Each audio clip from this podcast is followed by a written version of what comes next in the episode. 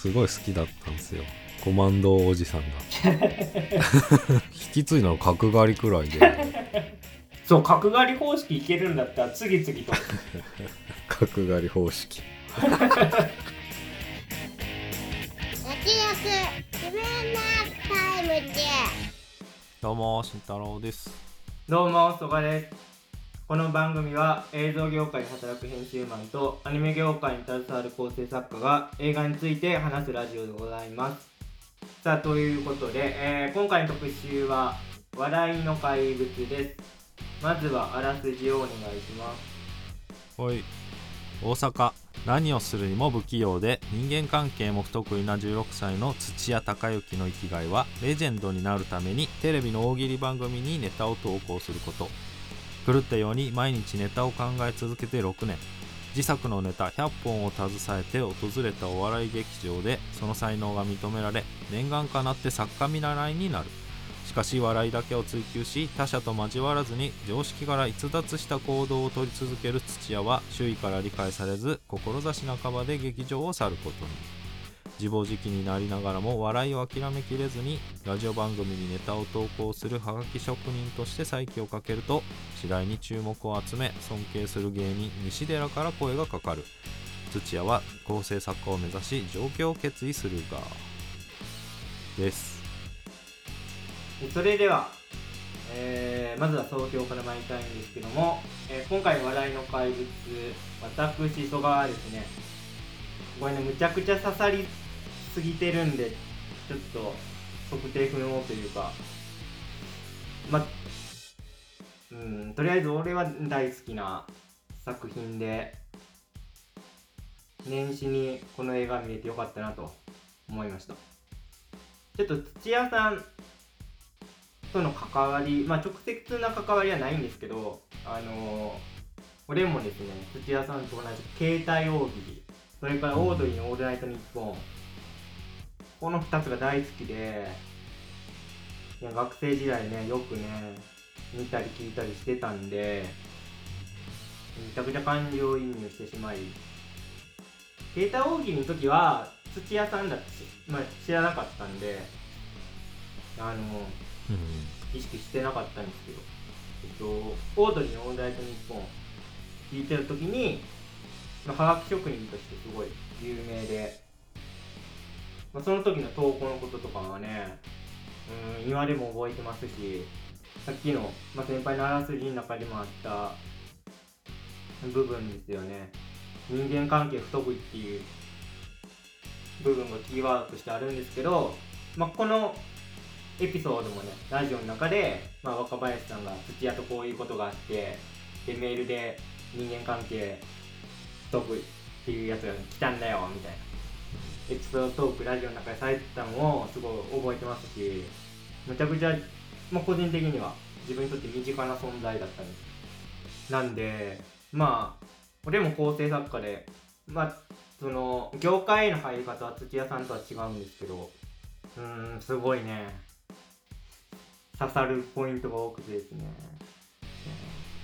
あれ大喜利の選定とかはやってなかったんだっけ？そう僕自身あ、僕がですうん。か、大喜利の点って、うーん、どこまで大喜利って言っていいのかわかんないけど、あの、アニメの中で大喜利ブロックがあるあったんですけど、うん。うん、それのネタ出しとか選定はやってますね。あとはまあ、ラジオの中でのその大喜利コーナーみたいな、うん、そういうのやってましたけど、あの、ガチガチの大喜利番組みたいなのはやってないそうやってなかっうん。はいテレビとかでは。まあだから、ストーリーは半分、もうこれ俺の話やんと思いながら見てて、あとすごい印象に残ったのは、役者陣がとにかくすごくて、これほん本当にファンの人に笑われると思うんですけど、あの、須田さんが演じるピンク。うん。がめちゃくちゃ良かったんですけど、いやどう考えても菅田将暉さんの顔なんだけど、俺最初須田さんって分かんなかったの途中まで。うん。最初出てきたホスト時代とか。ぐらいなんか別人に見えるぐらい本当に演技が良かったりとか。あとまあ岡山天音さんとかも本当にこういう人いそうだなっていうか表現力すごいなと思いましたね。あとね、えー中野さんと板橋さんがやってるベーコンズもむちゃくちゃ芸人さんが漫才やってるように見えるしちょっとまあ豆知識としては漫才指導みたいな部分でクレジットもされてたと思いますけど、うん。令和ロマンがねうん。m 1チャンピオンになった令和ロマンが、まあ、2人に稽古つけてたみたいな話もあって、えー舞台挨拶なんかではねまさかね2人が m 1チャンピオンになるとは思わなかったみたいでキャストの人も。すごいね。めちゃくちゃ驚きました。嬉しいですみたいなこと言ってましたね。であれベーコンズはだからオードリーってことですよね。そうですねうん。なんかだから実名出してなかったですよね。携帯大喜利もなんかうん違うような名前でやってたしね。まあ、あれは特に番組だから著作権あるからと思ったけどコンビ名もダメなんだみたいなのうーん。なんかしらあるんだねって思いました、なるほどね。確かにそうかもしれない。特に映画の終わり方的にもねちょっと決裂するような形で幕引きされてるんで、まあ、そういう関係性に配慮したのかわかんないですけどはたまた権利的なものなのかわかんないですけどね。まあそういうような感じでしたね今回まあとにかく、えーまとめとしましては本当に自分事として受け取ってしまったんでちょっと冷静なことあんま今回言えなさそうだなと。いうところで、えーむちゃくちゃ大好きな作品の一つになりました、えっと、今回の話題の怪物なんですけども慎太郎さんはいかがだったでしょうか？はい。あやっぱヒリヒリするようななんか、うん、まあ熱いものを感じましたね。だから良かったのはやっぱりまあ監督をはじめ、まあ、作ってる人がこの、まあ、土屋さんのことをなんかこいつ面白いやつだってなんか信じてるみたいなのがなんか作品全体に出てた気がしてこいつおもろいやつでっしゃろう感がうんなんかそれが見てて気持ちよかったっすね。でまあ本人はもうほんとエクストリームお笑い放送作家だからげえ暴れるなと思って見てましたねまあとまあ、特に前半かな。でまあそのまあ弱っどんどん弱ってく描写はあったと思うんですけどなんかどんどん滑舌も悪くなってって、えーなんか何言ってるか分かんなくなっていったのが、うん。なんかそうちょっともったいなかったかなっていうか。てかコミュニケーション力もどんどんなんか下がってる風に思わなかったまあ精神的に弱っていってるから俺はそそこまでなんか違和感なかったですね。いやーだからまあそれが弱ってるあれかなと思ってたんだけどなんかうん。ほはがき職人やってる時の方がやっぱりなんか人と喋ってたなと思って。はいはいはいはい。まあそれもなん、まあ、演出っちゃ演出なんだけど滑舌はもうちょっとなと思ったんですけどでまあもう須田くんっすよね。まあキャラめちゃめちゃ良くて。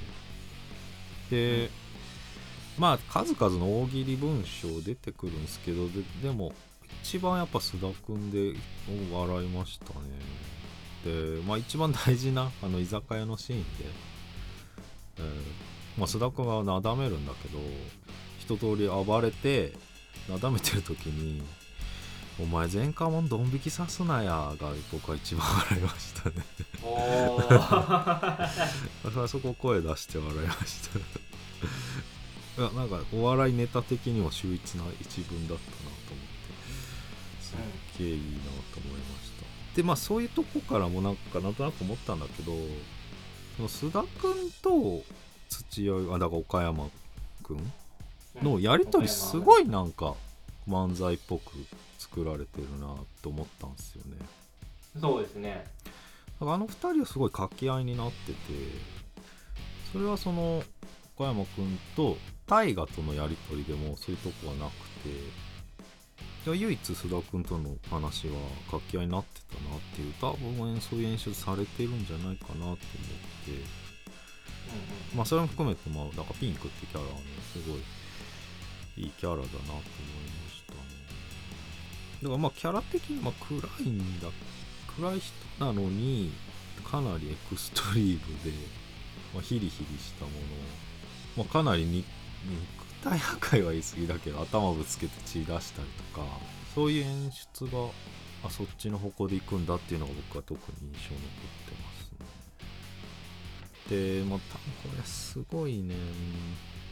まあお笑い論も出てくると思うんですけどはい。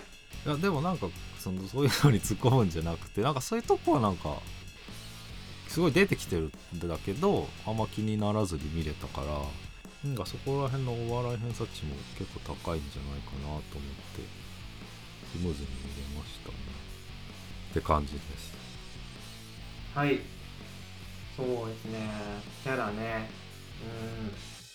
うん。まあピンクはもちろん言うまでもないですけどであのー先輩作家の氏家さんとかね。うんうんあれ多分モデルはドキドキキャンプの佐藤さんだと思いますけど佐藤光さん。うんうんうん。まあ結構ボロクソに言うじゃないですか。うんうん。土屋がね。だからそういうとこもあって実名避けたのかなっていう。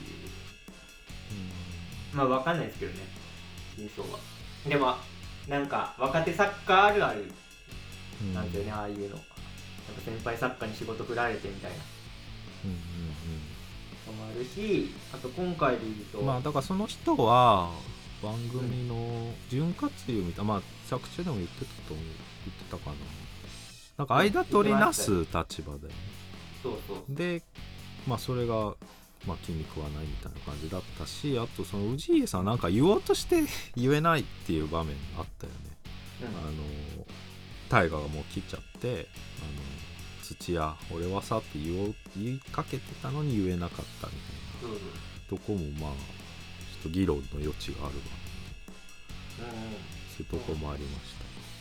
ね一緒に番組やろうっていうとこですよねおそらく。うんあのこれ頼んでいいかって言って切れたところでそれのリアクションっていうか返しを出そうとしたところでちょっと遮られちゃうっていう。とかね。やっぱりうーんちょっと俺はこういうのあったわーっていううん。視点で見てたからあのディレクターとの関係とかさオールナイトの。うん。でそのなんかメールを見せた見せてないでも切れてたじゃないですうんうんうん。か普通見せるかなあれ？それは個人的なあれだよね。メールを。うん。そうそう。だから結構ねまあ無茶ぶりされがちみたいな。わかった。うんやっぱいうちょっとなんか部分が身につまされるっていうか。うん。まあ業界的な話で言うとやっぱりあの番組ってみんなで作るもんだからさっていうのも出てきたと思うんだけど、まあその通りでね。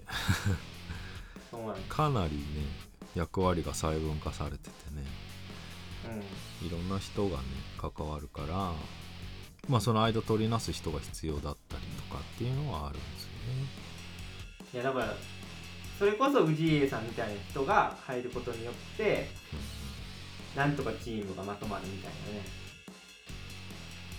こともあるんですよね。それでもまあ土屋の言い分わかるしね。うん。何もまあ面白くないみまあだそれを想像してたのと全然違ったってことです。そうです。ここでまあ挫折していった。まあでもその気持ちもわかるし。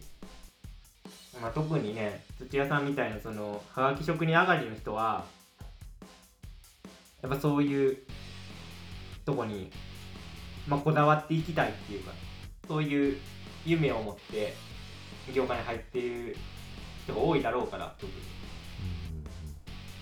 そこでの現実との折り合いのつけ方っていうのもね難しいなと思います。であのどっちかというとその大阪吉本時代か土屋さんがいて、うんそのパクったパクらないで喧嘩してたうんニット帽のそのうん。男の子いたじゃないですかこれどっちかというと高等作家のルートとしては僕そっち側なんで学校経由していった側なんで。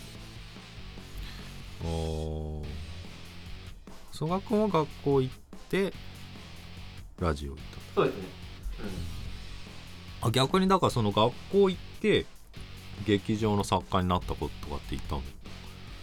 曽我君が知ってる感じ、えー、同期で劇場はいないな。俺が言ってたのはその文化放送と古舘プロダクションが一緒にやってるような、えー学校の放送作家コースだったんで劇場に行った人いないかな。うん。って感じ。まあ、かなり特殊だよねそっちの作家って。そうですね特殊っていうか、まあ、人数としては少ないよね。少ない。だからまあメジャーなのは鍋プロとかねそういう芸能プロダクションがやってるうん。専門学校が、まあ、吉本含めが多分大多数っていうかメジャーだと思うんですね。あのさパクリパクライ論争も俺いまだにまあその真相は分からずうんうんうん。終えてるからあれどうだったのかなっていうのをちょっと先輩とも話しておいて。うん。あでも実際パクったのかパクってないのか曖昧にしてましたけどうん。どうなんだろうな。うーん。いやまあまあ基本基本っていうかパッと見はパクってないんじゃないかなって思うけどね。うん。パクるぐらいなら死ぬって言っててまあそこが本人の決意表明みたいには作中ではなってるけど。まあ原作の小説見たら答えわかるのかもしれないけど映画だけ見るとそのニット帽の方の作家の人がちょっと嫉妬でうん一芝居やったのかなと思ったけどでもうーんそんな感じうーんどこだろうな。いや結構資料室にこもって読んでたじゃないですか土屋いろんなネタ。その描写はあったねでまあ想像ですけど多分そのニニット帽のやつのネタ読んだんだと思うんですよね。うん。で俺だったらこここう変えて面白くする。でそれをやっちゃったんかな。うん。あー。想像ですけど、うん、じゃないとだって全く根も葉もないところからパクられましたって言って周囲の人がそれを鵜呑みにするかって言ったら多分しないと思う。あえ？あそうあだからあの子のネタだったってこうん。とあ俺なんかなんか過去の全然知らんあもちろんもちろん。やつの芸人のパクったかなと思っああそっちか。まあどっちでも過去のやつパクったんだとしたらあの子がわめいてた理由がちょっと弱いかなっていう。たあー。いやまあ作家同じ作家同士そんなことしていいんかかなと思ったんだ。ああそっちか、まいや。あ、単にじゃあまあでもそりの倫理倫理的な？倫理っていうか、うん。だからその子をピンポイントにパクるっていうのは知っててパクったってことで知らずに、うん。いや知ってるえ知っててパククるってなんかこう自殺行為っていうか。じゃないんですかだって。知らずにあの一番ケンケンしてるやつ選んで。うんのネタから選んでってこと、うん。ケンケンっていうかまあねでも土屋はそんなコミュニケーション取らないからあれも別にケンケンかなどうかなって思いましたけどね。むしろなんかちょっと話話しかけてくれてる分うん。まだコミュニケーション取ってるキャラの一人ではあったから。まあ分からないですけどね。正解ないないと思うんだけどこれに関して。だから俺の方がもっとうまくできるかなと思ううんなるほどな。なんか劇場の作家も大変だなと思ったんだよね。だってかほ普段、普段なんか芸人さんから話聞いてる感じだとめっちゃ大変そうだなと思うんだよね。なんか基本的にあんまよく言われてないし。昔めっちゃ怒られた放送作あ放送作家じゃない。舞舞台の作家の人ってことは基本的によく言う人いないんだよね。まあ売れてない時の話だしでも作家からしたらさ年に何組かはさものすごい売れてるわけじゃん。そうですね。いや辛い仕事だなと俺は普段から思ってたんだよね。ネタ見る作家ってあんま なりたくないなと思って思ったんだうん。そんなうん。役回りですね嫌われ役っていうかねそのダメ出しするのが仕事っていうちょっと難儀な職業ですよね、俺も、まあ、そういうような場にい一回だけ行ったことあるんですけどまあ作家だけじゃないですけどその先輩芸人とかもネタ見せはしますけど。うん、うんその場にいて、そう。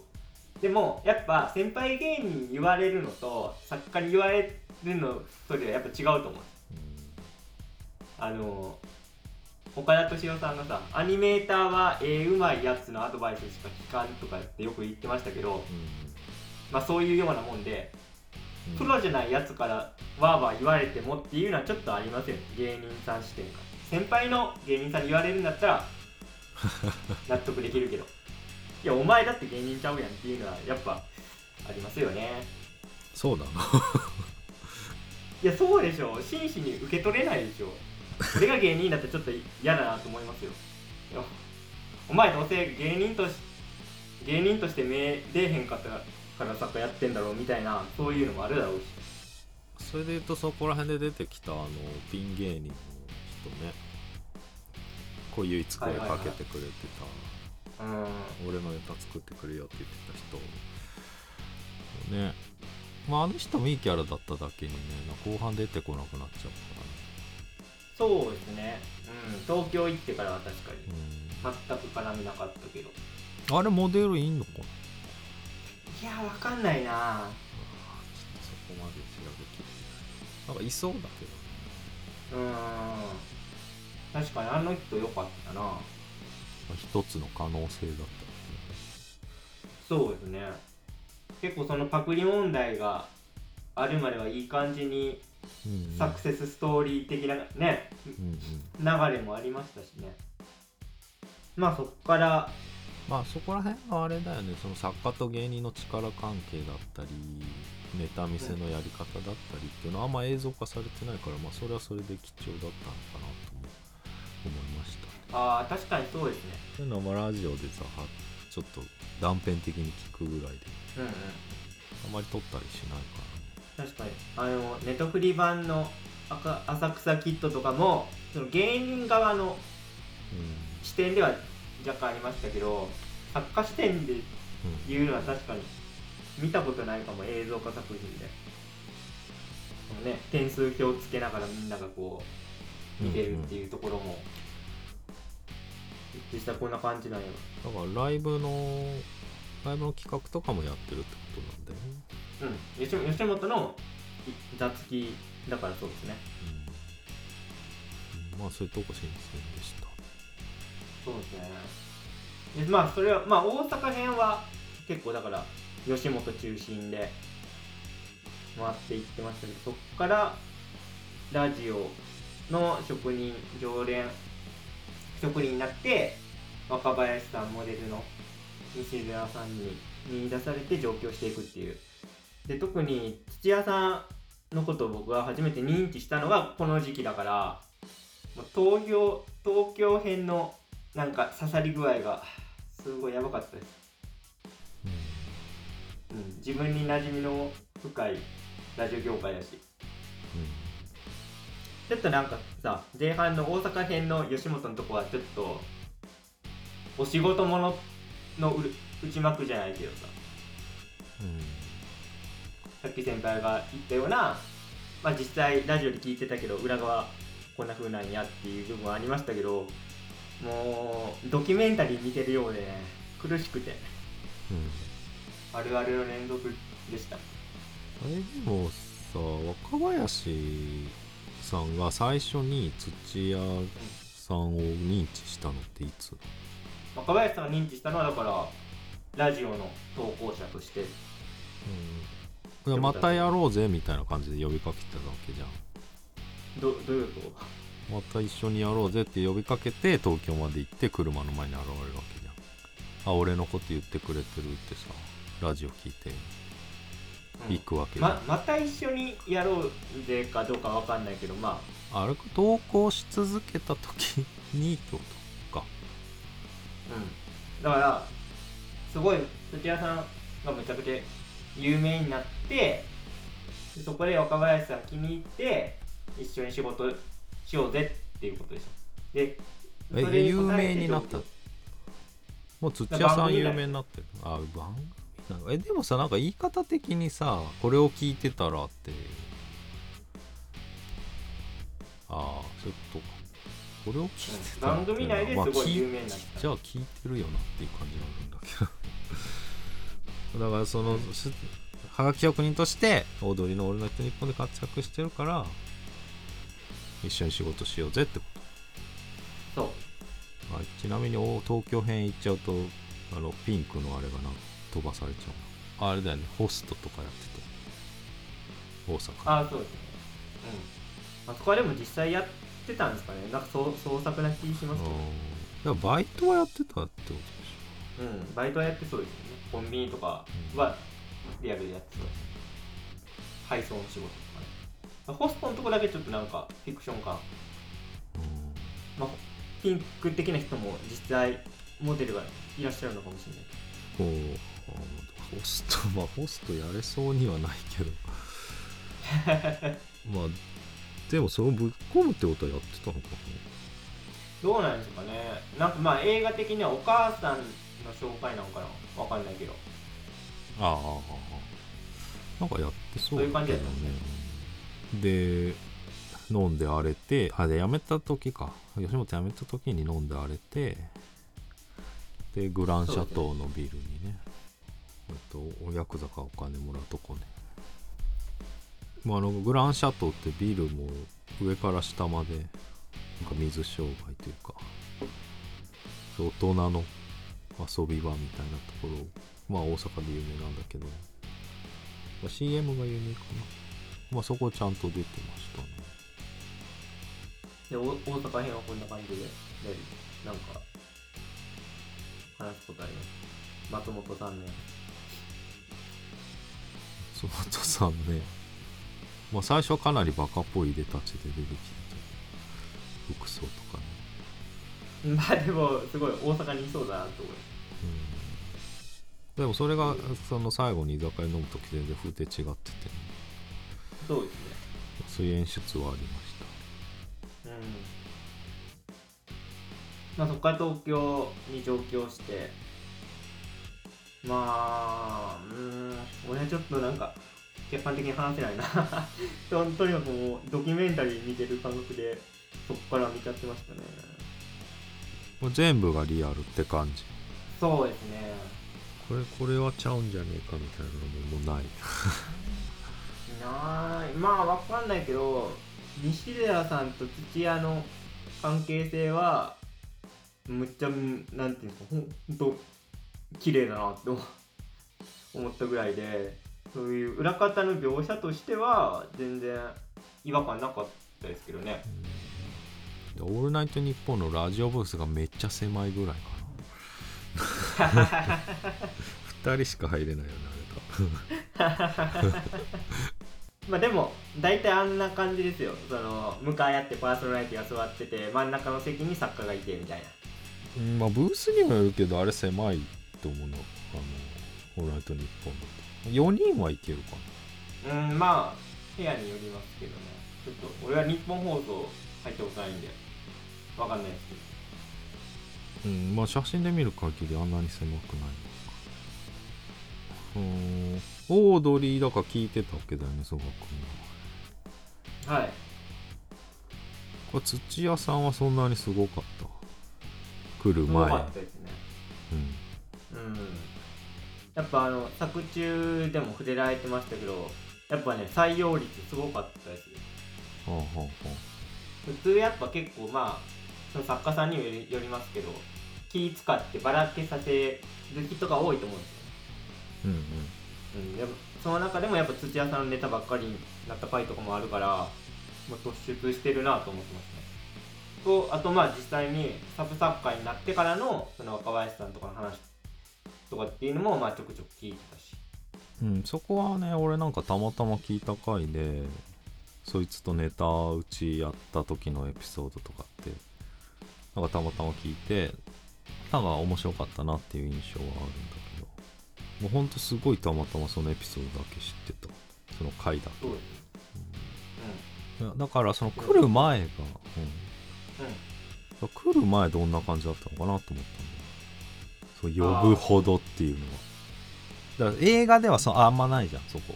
うん。そのラジオで呼ばれまくってって須田君の店で働いた時に送りまくってたのはまあそこ踊りのオールナイトニッポンってことか。そうですねまあ、でも作家がすまあ選ぶっていうの作家次第っていうのはあったけどさ霜降り明星の「オールナイトニッポン」もさなんかい一回ちょっとなんか物言いじゃないけどあの固定メンバーしか選んでないんじゃないかみたいな話が出たことあったらしくうんまあ出ますよね。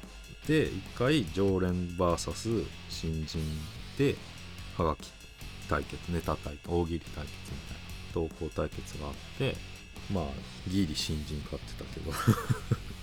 買ってたんで勝っちゃったんだけど、うん、いやまあ選んでませんとは言ってたけどまあでも特に作家さんはいっぱい送ってくれるやつには感情移入は多少なりあるだろうなっていうのをそれは思ってた。わ聞いてるだけで。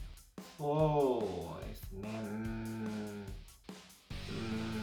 まあ他の作家さんいろんな考え方ありますけど俺個人の意見としてはネタコーナーは面白さ重視で仕方ないかなって感じですね。うん。まあでもそれわかんないよね。結果面白いってこともあるから。うん。まあ、ラジオだと別にネタコーナー以外もあるじゃないですか。平場のフリートークのきっかけになるようなああそれね霜降りほとんどないんだ。よあそうなんです、うん。じゃあちょっと偏っちゃう仕方ないだからそこでちょっと個人的なバランス見たりうんしてましたけど。ああなる例えばね。番組イベントの感想のメールとかだったら別にうん。面白さ重視じゃなくてもいいんで。うん。そういうところで初見さん選んでみまあ、そういう間口を広げるテクニックはあるってことね。たりそうですね。そういうとこはしてましたね。リアクションメールとか。リアクションメールの鬼とかいるか 三四郎ね。ら、うん。三四郎のオールナイトうまい人いますねリアクションメールのね。あ三四郎なんだ。あこれ今オールナイトちゃんと聞いたら三四郎ぐらい。あでもいろいろ多分芸人のやつには多分全部にいるからねもしかしたら。リアタイしてる人がいて。うんうんまあラジオとあと単独との単独舞台も、まあ、担当していくってことだよね。そうですねまあ多分実際あったやりとりなんだろうなと思って。うんうん喫茶店のシーンとかね。あのまあ俺たちの作風とはちょっと違うけど面白いよとかね。ああれはすごい。よかったな。超前世の時だよね特にオードリうんそう。まあ今が今もすごいですけどね。あのー東京まあもちろんドームでもちろん。イベントとかね。うんやってます。ー、まあ、売れ続けてるんだけどまあ勢いが一番あるっていうかさ。うん。そう。特にまだね若林さん結婚する前だから尖ってたし、あでもあそうそうそれね。でも作中では結構もう丸くなってたよね。うん、割と結構大人、うん。なんか先輩としてのアドバイスみたいなね。うん。でメンター的な部分。だから若林さん主観でいくと MC やるようになってあれくらい丸くなったみたいなとこある。それはあります。ねなんかだから最近の発言とかも聞いてても、まあ、昔はやっぱ自分が自分がって感じやったけどテレビ業界全体のこと考えての発言とか多い。業界を変えていきたい。だからまあ特にね土屋さんと若林さんがお笑い論的なところでも通じ合って、まあ、お互い惹かれていくっていうのはまあ実際そうだったんだろうな。当時の若林さんからしたらまあでもその若林さんのそういうパーソナリティがあったからあちこちオードリーみたいなね。番組もできたのかなと思うけどね。まあとはいえそのいまだにそうだけどねだいぶ丸くなって。あとなんか家庭教師じゃないけど勉強してるんですよ若林さあそうなんですか。その話知らなかあった。ーなんかへえ全然勉強してこなかったから、まあ、基本的な歴史とか今やってないのかな。どうなんですか。まあちょっとあちこちオードリーの話で言うと、まあ明らかに今ちょっと路線が違うっていうかさ今のあちこちオードリーってどういう風に芸能界を渡ってきたかの話を聞く番組になってるからああ初期とやっぱ色が変わってるなと思う。よだから初期衝動は若林さん的だっうんだから若林さんの今の関心っていうのはそっちなんだろうなっていう。業業界全体の中でのたなんか学びみたいなところにシフトしてるなと思うんです。まあでもねやっぱ MC 無理してるっぽいけどねちょっとだけ。あのね。海外行ってうん。まあ楽しかったっつって帰ってきて飛行機で空港に降りる時空港見ながらああまた嘘の国に帰ってきたなって思うって言ってた。まあだから三つ子の魂100までじゃないですけど。なるほどね。うん。若林をなめるなよ。いや別にダメと発言してないじゃないですか俺は。最近のその若林さんの変化を言うてるだけで。だって、まあ、先輩見てるかどうかわかんないけど星野源さんとネタフレでやってるやつとかもまあ俺俺たちが今後テレビ業界変えていくんでみたいな。その業界を背負ったような発言が多いから、うん、昔とは明らかに変化してるなっていうのを、まあ、一視聴者の視点から言うけど。それは別にいい変化だと思う。まあ番組だからあちこちオードリーもでも最初はかなりやばかったよね。そうですまあでもしかも音あちこちオードリーってそんな前から始まってないでしいや結構長いと思いますよ今や。ょ2019年。まあ5年目か。じゃあまあ、うん、オードリーのレギュラーの中ではそんな前からって感じじゃないうん、まあとはいえまあそんだけやってるうちにまあちょっと番組の形がっていうのは、そうですね。まあ、かなり攻めてたからまあ メジャーになっちゃう。ありますけはい。どだからあれ揉めてたのは俺先輩作家かなと思ってたんだけどチーフの作家かなんかだなと思ってたんだけど。あれディレディレクターなんだ。ディレクター。あそうなんだ。まあでもさあのそのドキキャンの先輩作家。佐藤さん。うん佐藤さんと 佐藤さん作中はなんだ。氏家さん。氏家さんとわちゃわちゃやってた時にまあでもそれより大きなさそのディレクターと揉めてたわけじゃん。バチバチに。うん揉めてましうん。でもさせんそのディレクターに行かずに結局氏家さんとさなんかバトルし始めてっていう場面だったと思うんだけど。だからやっぱりその氏家さんのやり方に一番あの腹立ってるんだなと思ったんだよね俺。はなんかこたそうだったんですよね。自分を押し殺してる人への剣をみたいな。なんか直接危害加えてくるディレクターよりもそっちに噛みついててもうそれは本当にあの土屋さんの中で許せないことなんだなっていうのがまあ描かれてるなと思いました。でだからそっち側に行けないんだなっていうのはまあ終始一貫してたのかな。まあだからそれで言うと須田君に対してもすごい苛立ってたわけであの居酒屋、うん。店員になりきるうん。須田君に対してそれなんやねんっていうのはすごい終始最初からもう言ってて。だ結局怒っちゃうし。っていう場面でもあったの居酒屋のシーンは。まあだから須田君は器用だったよなっていうのがあるし。まあそれができない人間でしたっていうことはずっと言ってるかなと思いましたうんそう分かりますよね。俺も昔ちょっと作家事務所っていうか芸能事務所に一瞬入ってた時期があってやっうんぱその時はねマジでやる気出なかったんですよ。なんかそのリサーチばっか頼まれるわけですよやっぱりあそのニュースエブリーで取り上げるエブリの頃だ。そうそう。ニュースエブリーとかそういう情報番組取り上げる食飲食店。飲食店。のリサーチとかさ。あとまあクイズ番組の問題考えるもあるわけですけど。多分だからそういうのも頼まれてたじゃないですか。内家さんから。うん。テレビに使うネタを宿題として出されてお願いみたいなさ。だからああいうところで耐えられなくなる気持ちはちょっとわかりますね。俺も投げ出しちゃったんで途中で。面白くないなと思ってだからそれで言うと結構恵まれてる方ではあるんだよね実はね。もちろんもちろん。本人はもちろんそのそういう視点ないかわかんないと思うけどかなりお笑いの仕事はできてるってことだよね。うん。まあそれでもっていうとこそうですね。ちょっとストイックすぎるっていうところで、まあ、周囲との圧力があってって感じでしたね。映画の中でろで、まあ、似たような話ででもさ今さお笑いって言ってもお笑い番組って言ってもさもうお笑いバラエティって言ってもさほとんど情報バラエティでね。そうですね。ネタ番組はほとんどないわけでコント番組っていうのもほんと数本で。いやコント番組はマジで少なくなりました。もう予算がやっぱかかるんですよね。ちょっとうちはトークになっちゃいますけど。うコント番組の企画とかね書いてやっぱプロデューサーに見せる時とかも結構予算を理由に断られることっていうのがここ数年多いですね。ん。まあそれこそやっぱ飲食絡めたりとかっていうね。そうですね。あとクイズね。うん。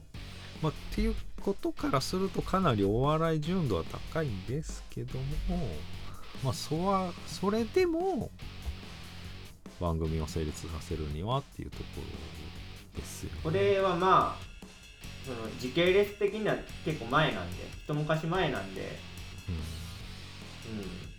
うん、時代としては今よりだいぶ恵まれてるしその恵まれてる時代の中でもまあ境遇としてはうん結構うん。エリートルートというか作家としてもお笑いで言うとねラジオの作家なんて、まあ、オールナイトニッポン特に。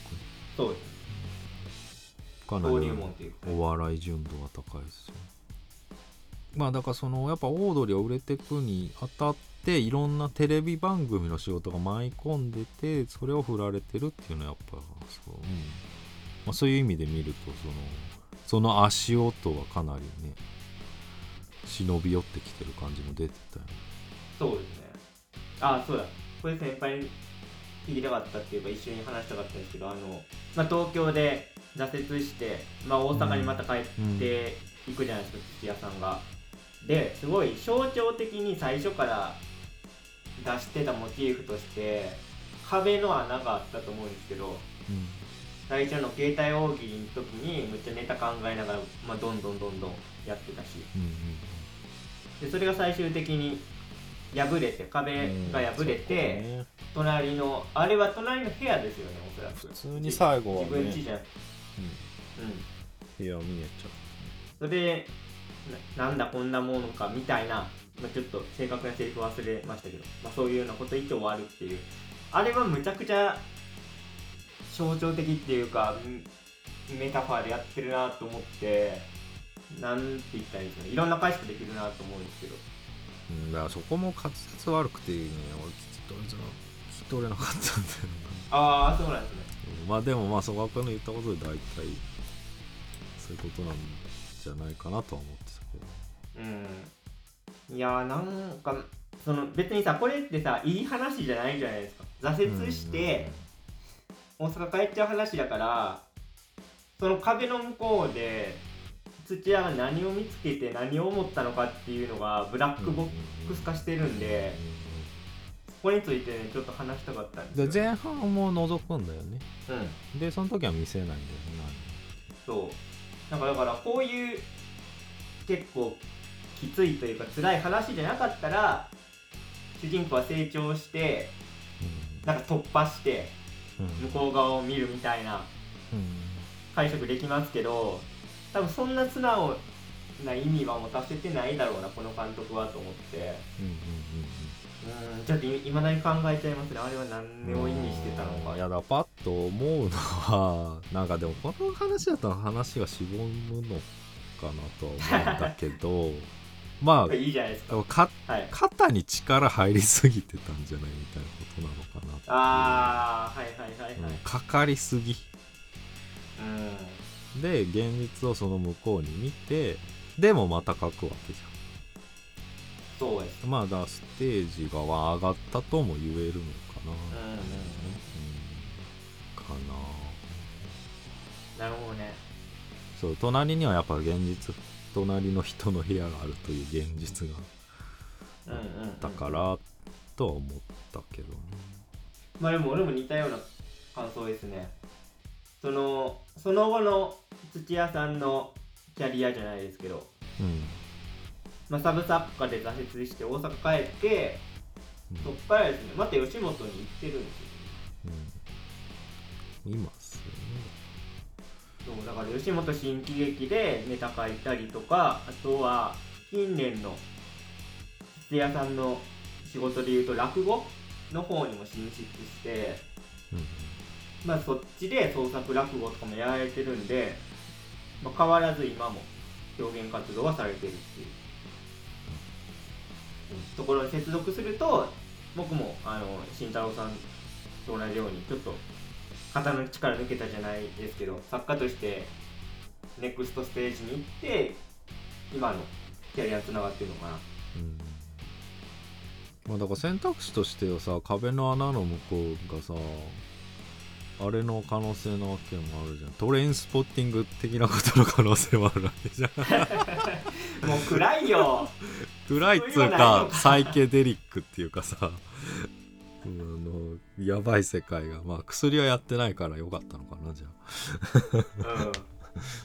まあ須田君の店で役の売人的なことはやってるなんか怪しかったけどまあさ捕まってほしいな、まあ、うん、まあ いわゆる邦画的っていうかね、まあ、渋い着地点だよね。そうですね。いぶし銀な着地点。うんうん。いや俺は終わり方としてすごい。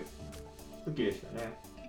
じゃあ今日はこんな感じで、えはい。ー以上脱力。シネマタイムでした。あありがとうございました。りがとうございました